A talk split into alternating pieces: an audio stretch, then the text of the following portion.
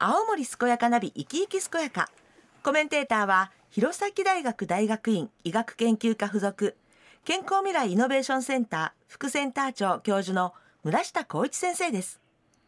この番組は毎週ゲストをお迎えしてお話をお聞きしていますが新型コロナウイルス感染拡大防止のためリモート収録お電話でお話をお聞きしたいと思います。村下先生とはスタジオでアクリル板越しに収録しています。今日のゲストは青森県赤十字血液センター所長の笠井幹夫さんです。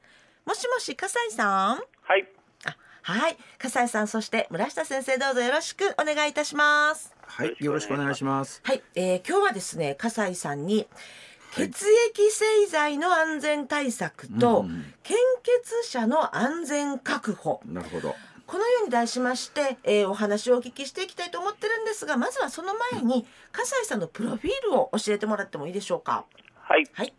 青森市浪岡で生まれました、はい。え青森市があの旧浪岡町と合併したんですが、えええーそれで中核市に昇格することができたわけですが、まあ、その時に貢献した旧浪岡町、そうでございますね。はいはい。そうですね。はい。えー中学高校は弘前市に通って、大学は弘前大学を卒業しました、はい。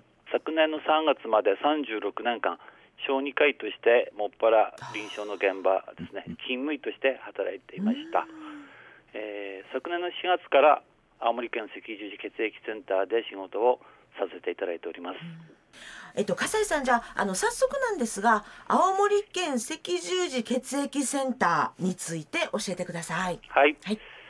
青森県赤十字血液センターは地域血液センターとして青森県内の献血血液の確保、県内医療機関への血液製剤の供給という役割を担っています。はい。あの日本の血液事業というのは献血によって支えられています、うん。えー献血者を募集して採血します、はい。検査で適切と判定された血液をうん。血液製剤の製造はい。に使用します、うんうん。はい。で東北6県の献血血液の検査と血液製剤の製造は仙台市にある東北ブロック血液センターで集約して行われています、はい。まあ、ちょっと分かりやすく言い換えますと、ええ各県で採血された血液はその日のうちにですねうん。東北ブロック血液センターに運ばれるんですね。はい。でそそこで製造された血液製剤が再び各県に届けられるということなんです。はい。で、えー輸血を受ける患者さんのもとに安全な血液製剤を届けるためにはまあ健康な献血者から採血させていただくことが重要なんですね。ええーそして同時にこの善意のボランティアであります献血者の安全を守らなければなりません、はい。えー安全安心な血液製剤を製造することと、この献血者の健康を守ることこの2つの取り組みについてお話ししたいと思っています。ありがとうございます、はい。村下先生血液製剤の安全対策、献血者の安全確保、今日のテーマです、え、まあ、あの、今、笠井先生からもお話ありました、ええ。善意のボランティア、まああ、あの、一つ身近な社会貢献として、やっぱ献血ってすごくいいことですよね。ええ。あの、誰もが、そういう貢献もできるし、まあ、逆に恩恵も受ける機会もあるということで、非常に重要なものだと思います。今日は、あの、しっかり勉強させていただきたいと思います。よろしくお願いします。よろしくお願いします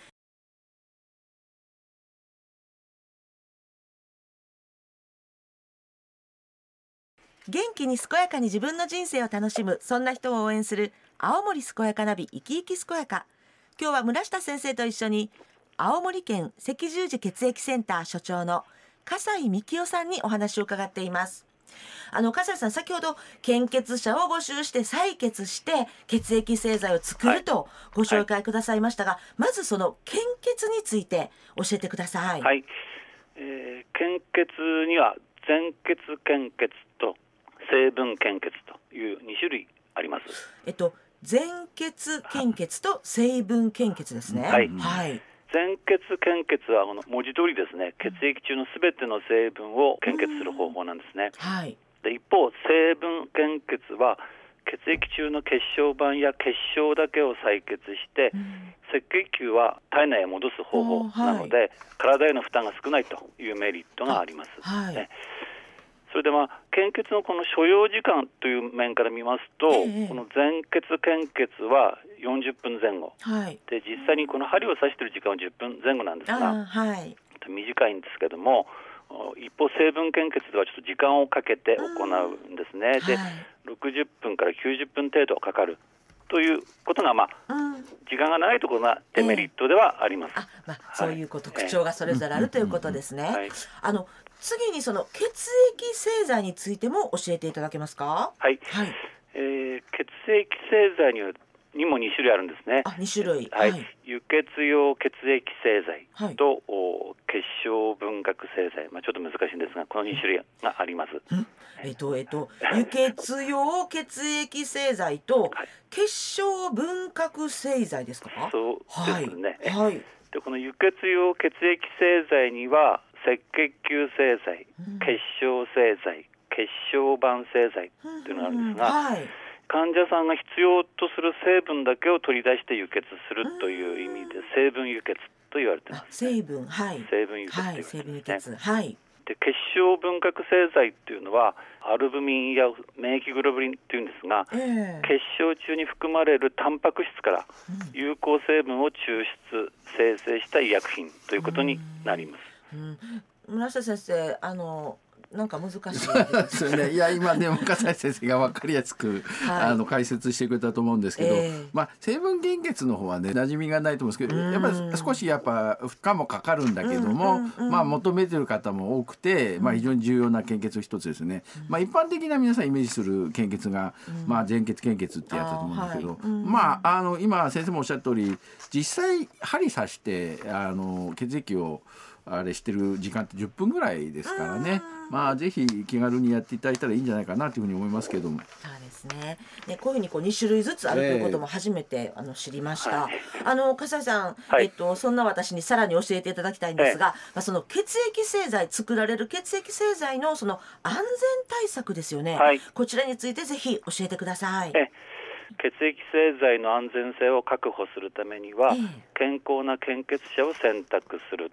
はい。それから安全な医薬品として血液製剤を製造するというこの2つが重要なんですね。はい。で健康状態についての問診それから血圧測定ですねあの健康診断ええそれから貧血がないことなどの事前検査で確認して、うんえー採血基準に適合している場合に採血いたします。あそうですよねで。はい。全員の献血者から採血することによって健康に悪影響を受けることは可能な限り回避しなければなりません。うん血液製剤は人体から採取された血液を原料とする性質上、ええあの血液を介して感染する病原体が混入するというリスクですね。これは完全に排除できないんですね。で採血された血液はあいくつかの病原体についての検査を行ってうんいずれもお大丈夫と。適切ですという血液だけが血液製剤の製造に使われるということになります。なるほど。いろんなチェックがかかってるということですよね。あの献血者からのその採血する際ですよね。はい。何かこう基準みたいなものというのがあるんでしょうか？ええ献血者の採血基準があります。ええでこれはあの献血していただく方の健康や安全を守るために定められています。はい。血圧、脈拍、体温ですね。そしてそれに加えて献血の種類ごとに年齢、体重、血色素量、これまあヘモグロビン濃度とも言いますが、血小板数ですね。それぞれに基準値を設けています。で血圧とか脈拍っていうのはこの不安や精神的な緊張で変動します。うんでこの運動や過労による影響もありますので、ええこの血圧や脈拍に異常があればですね、はい採血時のこの副作用の発生の可能性が高くなるということからあ注意が必要なんです。はい。年齢の基準について触れておきたいことがあるんですが、はえー200ミリリットルの献血は16歳からデビューできるんですが、はいこの推進している400ミリリットルの献血ですねうん。これは男性は17歳、女性は18歳からなんです。で、成分献血は男女とも18歳からとなっています。ええ全国的にですね10代から30代までの若年層の献血者の減少が非常に問題になっているんですね。で青森県でものデータでもですね2010年から2020年までの10年間ではい。この若年層の献血者の実数ですね、ええ41.8%も減ってるんです。大変なことなんですね。ですね。でまあ、私たちとしてはその高校生や大学生を含むこの若年層を対象としたこの献血のこの普及啓発をですね精力的に行っております。わかりました。先生あのいろいろ安全につながるお話もお聞きできたし、ね。今また課題もね言っていただきました。特にあの後半のその課題のところなんですけど、今笠井先生のお話聞いて私も正直びっくりしたんですけど、まあ、若い人の献血が少なくなってるっていうのを聞いてましたけど10年で40%減るっていうのはすごいですよね。まはい。あでも残念なことだし、まあ、今コロナの影響でねその献血者がなんか、あの少し活動しにくくなってるっていうのもあったと思うんですが、まあ、本学弘前大学もそうだしいろんなやっぱ大学とかね学校のそのキャンパスに献血者が行ってちょっとした隙間でこうやれる環境って結構できてますからね、本当あの若い学生さんたちも身近な社会貢献ってことでぜひ関心持ってもらいたいですよね。はい、そうですね。はい。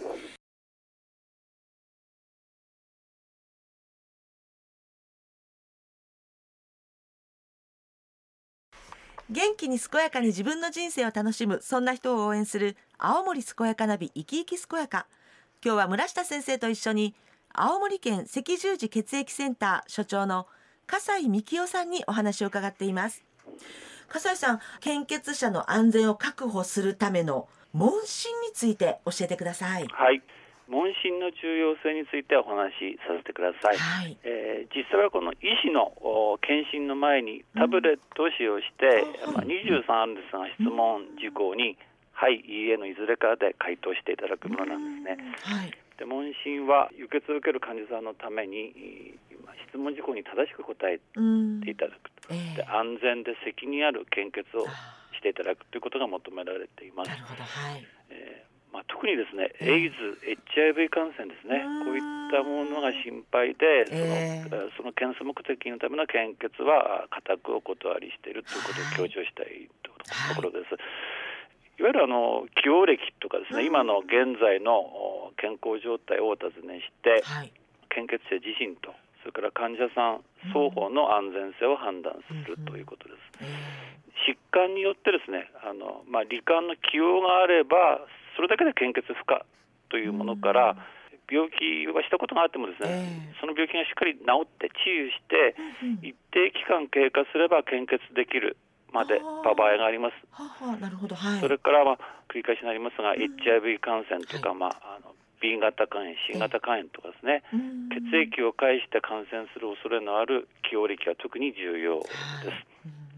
であとお薬のことなんですが、まあ、治療薬についてもお最終服用日からの日数によってですね献血可能な場合がありますので、うん。えーまた、えーその薬を必要としたもともとの病気ですね疾患名とか、その時の状態ですね病態もこのお考慮する必要があると言われてます。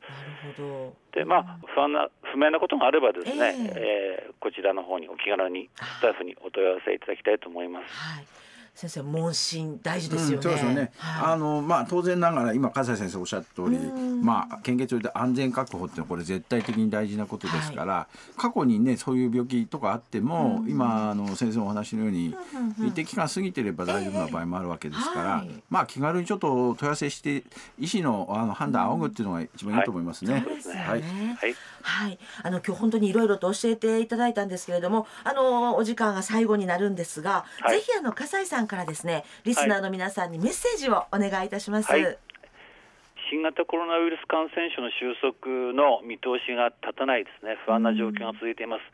でまた加えて、えー今年の冬はですね記録的な大雪に見舞われ悪天候の中、うん。えー多くの方から献血にご協力いただいたことで輸血用血液の安定供給を果たすことができました、うん。えーこの場を借りて心より感謝を申し上げます。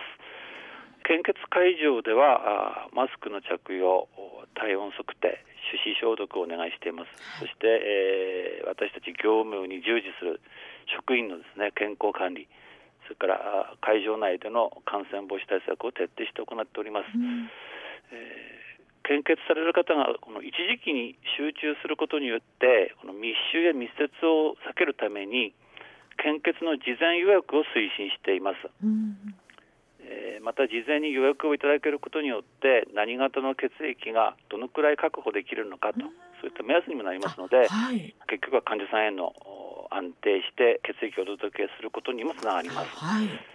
であのラブラッドという名前なんですが、ラブラッドあラブラッド、ラブのブラッド、ブラッド。あ、なるほど。はい。愛血液なんですがねうん、でで献血ウェブ会員のサービスを行っていますで、えーそれもご利用いただきたいと思います。はい。えーどうぞ引き続き多くの方の継続的な献血へのご協力をよろしくお願いいたします。ありがとうございます。あの、笠井さん、さらに今日は特にもう一つ、えーご紹介いただけることがあるんですね。はい、はい。この血液事業は日本赤十字社が展開する数多くの事業の中の一つなんです。うんで赤十字の創始者でこのスイス人のアンリー・デュナンという方がいらっしゃるんですが、はいその方の誕生日にちなんでうんまさに今日ですね5月8日なんですが、はい世界赤十字デーと定められています。はい。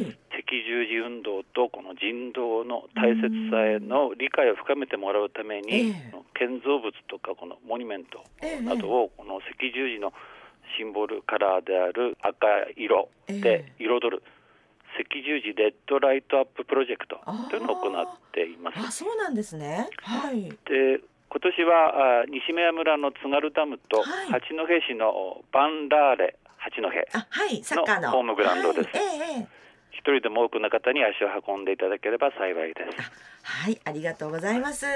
えー先生、今日いかがでしたか？い。や素晴らしいお話を聞きしましたよね。あのー世界赤十字デーっていうね。5月8日今日ね放送できてもすごくご縁を感じますし、はい。あのー献血っていうのはまあ非常にやっぱり自分が身近にできる社会貢献これ他者に血液を提供するっていう形で非常に役に立つわけだし、その一方でね自分自身にとっても、実は献血をする時に自分の血液の検査をしていただけますから本当です。そこで自分のその時の健康状態をチェックできるわけ。あのー検診っていうのは年に1回しかやらないわけですけど、こういう献血の場であのその時の自分の健康状態をまあ確認するっていう意味でも非常にやっぱ大事な行為だと思いますから、まあ今実は血液センターさんの方といろいろ連携してね我々も健康づくりやれないかって相談をさせていただいてるんですが、ぜひそういう形で、はい。あの青森県全体で盛り上がっていくといいなっていうふうに思います。今日は素晴らしいお話ありがとうございます。えー今日は青森県赤十字血液センター所長の笠井幹夫さんにお話を伺いました笠井さんそして村下先生どうもありがとうございましたありがとうございました。はい、ありがとうございました。